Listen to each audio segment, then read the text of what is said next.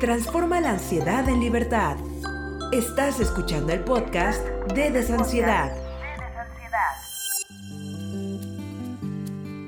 Hola comunidad de Desansiedad, yo soy Caro, algunos me conocen, soy psicóloga especializada en mindfulness. Bienvenidos al podcast de Desansiedad y hoy estoy feliz de presentarles a Pedro, fundador de La Vida Minimal. Hola Pedro, ¿cómo estás? Hola Caro, muy bien muy contento de estar aquí. Pedro fundó una empresa y blog que se llama La Vida Minimal y ha publicado un libro muy bonito que también trata sobre temas de cómo simplificar tu vida y encontrar lo que te hace más feliz. Les cuento que yo conocí a Pedro cuando tomamos juntos un diplomado para formadores de mindfulness y admiro mucho el proyecto que tiene y a lo que se dedica. Y me parece algo súper útil y necesario en la sociedad moderna. Creo que es muy útil para ayudar a bajar niveles de ansiedad, para aprender a enfocarnos en lo que nos hace más felices y para que como sociedad funcionemos mejor, el minimalismo. Cuéntanos, Pedro, sobre ti y sobre la vida minimal. Yo resulta que, que conocí e, este estilo de vida llamado minimalismo hace algunos años, creo que era como el 2013, 2014, y yo estaba trabajando en una agencia de publicidad donde, o sea, no es como que tuviera una vida súper estresada y todo estuviera mal, pero sí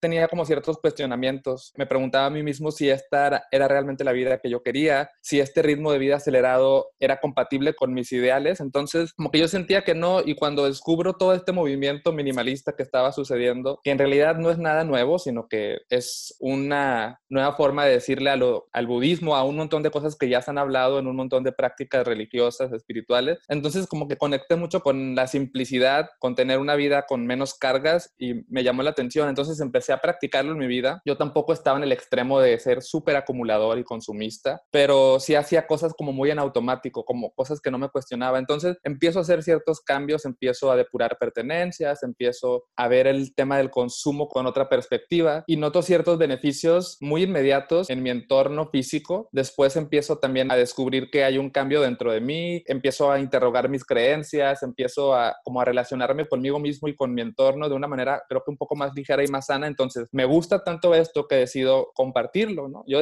yo sentía que hacían falta voces en español que hablaran de este tema. Ahora hay muchísimas más, personas hablando de esto, pero en, su momento yo sentía como que, ah, podía aportar algo nuevo. Decidí empezar con mi blog y después pues se fue convirtiendo en todo lo que es hoy, ¿no? También es un podcast, un libro, talleres y me gusta como impulsar este movimiento y llegar a más personas para que sepan que también existe esta otra alternativa de vida que, que de alguna manera pues le da la espalda al, al consumismo, al, al estilo de vida acelerado, al piloto automático también y pues en eso estoy. Excelente, me parece padrísimo. Oye, y ahora que me cuentas que trabajabas en una agencia de publicidad, ¿no tuvo también un poco que ver eso? Porque justamente algo que tiene que ver con el mundo del consumismo acelerado e inconsciente viene de que estamos constantemente atacados por estímulos de publicitarios que su fin es que simplemente compres y podemos como entrar en ese como rol desesperado de simplemente pues, dejarnos hacer sentir que necesitamos cosas y necesitamos cosas porque las empresas de publicidad se dedican a hacerte sentir que necesites cosas, ¿no? Entonces, no necesariamente es que, bueno, como yo lo veo, es que eso sea malo, sino más bien nosotros tenemos que simplemente aprender a ser más conscientes y no nada más dejarnos hacer sentir que necesitamos cosas cuando quizás no las necesitamos, ¿no? Muchas veces es eso, ¿no? Desarrollar esa conciencia. Sí, eh, qué bueno que tocas ese tema porque una de las motivaciones que me inspiraron a empezar este proyecto y a renunciar a mi trabajo era justamente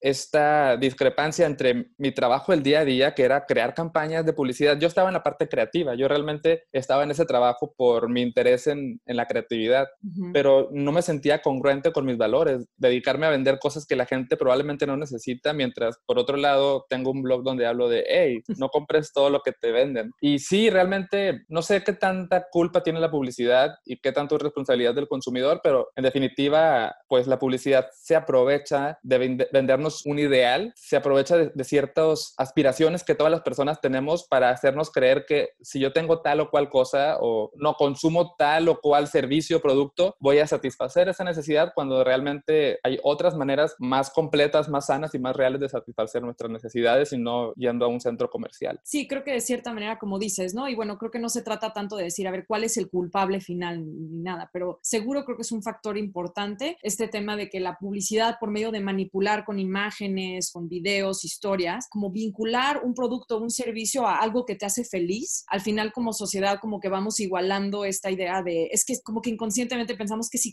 consigo esto, si tengo esto, entonces puedo ser más feliz. Y es como si, a veces siento que es como estar persiguiendo un dragón que nunca alcanzas, porque como nunca llegas a tenerlo todo, ni siquiera como la misma publicidad te lo indicaría, y como ninguno de esos productos que te venden ni nada va a hacerte feliz o va a hacer tu vida perfecta, pues siempre estás en constante persiguiendo comprar más cosas o conseguir más cosas y sintiendo que no estás completo, porque aparte todo el día estamos ya sujetos a, a publicidad, a anuncios, a estímulos, a noticias, a cosas así. Yo que he trabajado mucho con este tema de ansiedad y bueno, yo que sufrí por ansiedad durante mucho tiempo, creo que sí tiene algo que ver este tema de tristezas, ansiedades, estreses que todos pasamos durante el día. Sí creo que tienen que ver con muchos de los estímulos a los que estamos sujetos todo el día ahora que la tecnología lo permite que sea aún más evidente en nuestro día a día, en Instagram, Facebook, nuestro celular, la televisión, en la calle, ¿no? Así los anuncios, o sea, por todos lados, ¿no? Está como que la publicidad. Y creo que causa esta parte donde inconscientemente nos comparamos, donde quizás estás un día donde todo está tranquilo, todo está en paz, no tenías por qué no era necesario que pensaras sobre una cierta cosa, pero de repente viste una imagen de alguien y con arrugas y te están diciendo esta crema, cómprala y con eso vas a tener. Y de la nada ahora estás pensando en tus arrugas, en tu edad, ¿no? O de repente ves una foto de una familia en Disney y piensas, ay, es verano, ¿por qué no estoy en Disney ahorita? Ay, qué triste es mi vida, otras personas están. Cuando en realidad lo que importa es lo que nosotros estamos haciendo, no lo que están haciendo otras personas. Y no era necesario estar ni siquiera pensando en esas ideas. Y, pueden causarte ansiedad, estrés, tristeza, que es completamente innecesario. Aparte te están vendiendo una idea falsa. Entonces, este, bueno, yo creo que yo fui y sigo siendo víctima del consumismo y durante mucho tiempo creo que fui como hasta cierto punto acumuladora compulsiva. Y cuando empecé a aprender sobre el minimalismo hace algunos años, les puedo decir que fue parte de mi sanación de la ansiedad, aprender a darme cuenta cuántas cosas durante el día no eran necesarias que yo estuviera estresada por conseguir o por tener, o incluso cosas que acumulas que estás estresada por utilizar porque no las utilizas. Y cuando empecé a, me acuerdo que tú me dijiste, tú le dices depurar, ¿no? Sí. Cuando empecé a depurar, me di cuenta que es una paz y es una libertad enorme de sentir. Nadie me dice a mí qué tantas cosas tengo que tener para ser feliz, ni qué tantas cosas tengo que hacer, ni nada. Es algo mucho más básico y como simple, eh, donde puedes encontrar la felicidad. Es cuestión de nada más como volverse consciente. Pero más que nada también empecé a pensar mucho sobre el tema de, creo que en este tema de mindfulness, que me gustaría que me contaras cómo, de qué manera sientes que tú vinculas mindfulness o por qué te interesó mindfulness y si eso es algo que vinculas al minimalismo o a tu empresa o a tu vida o algo así, para mí siento que es como, pues, de cierta manera, como también un minimalismo mental el que necesitamos, no nada más en cuanto a compras o cosas y así, sino a manera de también cómo pensamos y cómo nos tomamos las cosas en nuestra cabeza, ¿no? Sí, mindfulness yo pienso que es la clave del minimalismo, es la esencia donde está la respuesta, justamente como dices, a sanarnos de este consumismo y de esta comparación y de esta sentir que algo nos falta. Yo particularmente llegué al mundo de mindfulness por curiosidad y también por estar adentrado en, la investigación de, del tema de minimalismo. Uno de los autores que a mí me inspiraron al minimalismo, que se llama Leo Babauta, en su blog hablaba mucho de meditación. Entonces dije, bueno, voy a meditar a, ver qué pasa, se ve como que está interesante esto. Empiezo a meditar, me doy cuenta que no es tan sencillo como parece, ya después voy aprendiendo más, investigando y logro como tener una práctica más fluida y más fiel a lo que realmente nos propone la meditación.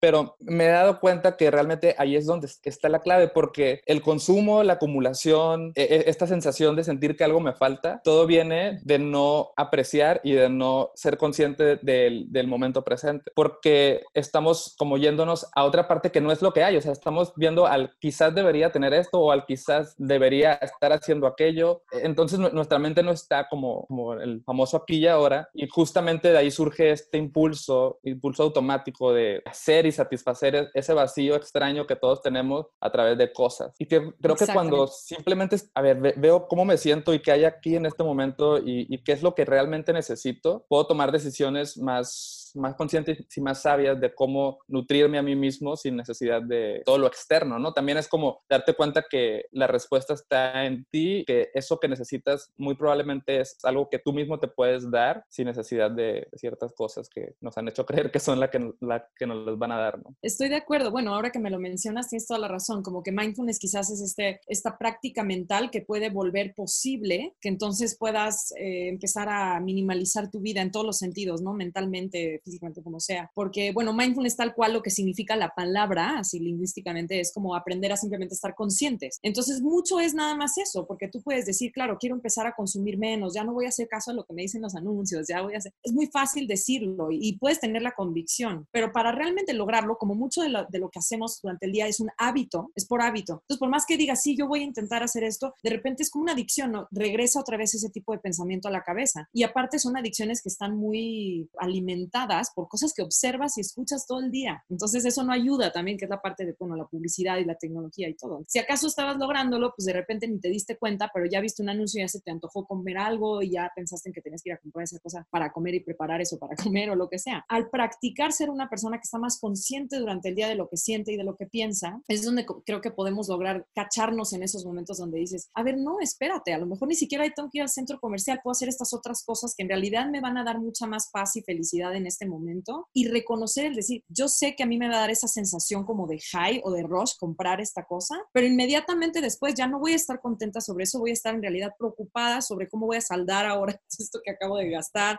ahora dónde lo voy a guardar, tiempo después voy a decir, ya me compré esto y para qué lo uso. Bueno, a mí me pasaba mucho con el tema de comprar en línea, creo que es como una, es como una adicción y comprar por todos lados, o sea, para muchas personas es como una adicción y te causa esa sensación de, de dopamina, el decir, le pico comprar, ¿no? En Amazon o donde sea o en la tienda. Y automáticamente sientes esa como rush así adictivo y después pasas a decir, híjole, ahora ya lo tengo que pagar. Sabes que no lo necesitas tantos en muchos de los casos, pero ¿qué pasa? Si tú eres consciente de eso desde antes, entonces puedes decir, ok, me freno, ahorita ya no lo hago. O incluso darte cuenta, yo estoy viendo Instagram, llevo media hora perdiendo el tiempo en Instagram, esto que estoy viendo, yo no quería verlo, no, no tengo por qué verlo. Y mira, me estoy sintiendo ya triste o me estoy sintiendo como que no estoy completa. Como... Es simplemente cuestión de ser consciente de eso, ¿no? Durante el día y entonces ya dices, ah, mira, como que recalibras, ¿no? Ah, mira, no voy a hacer esto, sí voy a hacer mejor esto, voy a dejar Instagram o no, no voy a comprar esto, ¿sabes qué? Voy a deshacerme de estas cosas y tomarte el tiempo de hacer de puras, ¿no? De puras de tu, de tu casa, de tu, de tu vida en muchos sentidos. Y yo lo que insto mucho a la gente a decir es pruébalo y ve, y ve simplemente cómo te sientes cuando haces estas depuras, porque es que es muy terapéutico, ¿no? Más allá de decir, bueno, es muy bonita la idea de crear más espacio en tu casa para tener más espacio y tener más organizadas las cosas. Creo que son cosas que más allá de sentir más espacio en tu casa y sentir bonito de que regalaste cosas, hay una parte terapéutica de cómo se siente mentalmente esa sensación de deshacerte de cosas y entonces sentir que nada más tienes lo necesario, etcétera, etcétera, que, que insto a la gente que lo practique nada más como para ver cómo se siente, ese, que tengan ese nuevo high mejor. Sí, totalmente. Yo creo que una de las razones que han hecho que el, movimiento minimalista sea tan popular es justamente que es muy físico, muy tangible y muy inmediato. O sea, la sensación de ir, sacar ropa de tu closet, sacarla de tu casa y quedarte solamente con lo que usas es un ejercicio, estás en movimiento, visualmente empiezas a notar un cambio que, que te transmite cierta paz y creo que lo que sucede o lo que a muchas personas les podría suceder es que se siente también que quieres llevar eso a todos los aspectos de tu vida. Y sí, realmente es, es, es estarte liberando de de, cargas, es, es cuestionar, es, es, darte lo que realmente necesitas. Es como, a ver, me estaba alimentando, es como una analogía, me estaba alimentando de comida chatarra y luego empecé a comer sano y mi cuerpo se siente también que la comida chatarra ya no me gusta tanto porque me siento excelente de la otra manera. Y es lo mismo para todo en tu vida. Y como dices, de alguna manera es también son prácticas como budistas o de psicología budista aplicadas a, a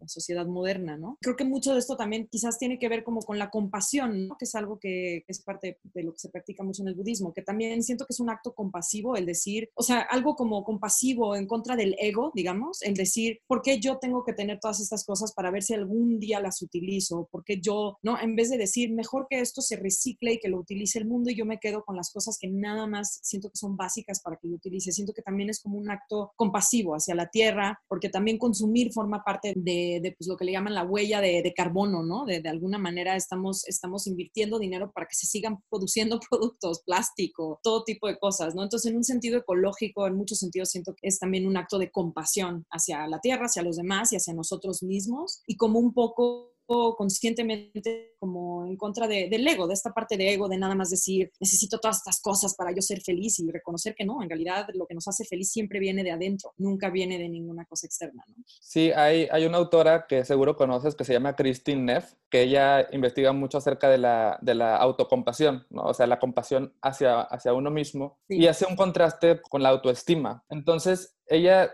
como que critica un poco la autoestima, porque la autoestima es yo me voy a sentir bien conmigo mismo cuando esté en cierto nivel. O sea, como que la autoestima es que tengo que lograr ciertas cosas, entonces me quiero. Tengo que, cuando, cuando estoy de esta manera, entonces me quiero y me echo ganas y me echo porras porque estoy así, estoy logrando. Y la autocompasión es, no importa si estás de la fregada, aún así te amas. No, no necesitas estar en un nivel para regalarte amor. Creo que sí hay, hay una conexión también ahí con el minimalismo. Hablas un poco también del ego. Es que no necesito lograr todo esto para yo sentirme bien. Yo puedo estar bien llamarme así como estoy en este momento. Exactamente. 100%. De hecho, sí, muchas veces la autoestima está atada o como que sentimos que depende de si logro estas cosas, si en flaco, si puedo vestirme a la moda y por lo tanto entonces necesito comprar todas estas cosas o puedo estar contenta si, si otras personas me validan y me quieren y entonces nos inventamos todas estas diferentes historias de todo lo que necesitamos hacer para complacer y agradarle a los demás. Y una vez que nos sentimos valorados o validados externamente, entonces ya decimos, ok, ya puedo como que darme un poquito de, de validez o de autoestima. Y la autocompasión es completamente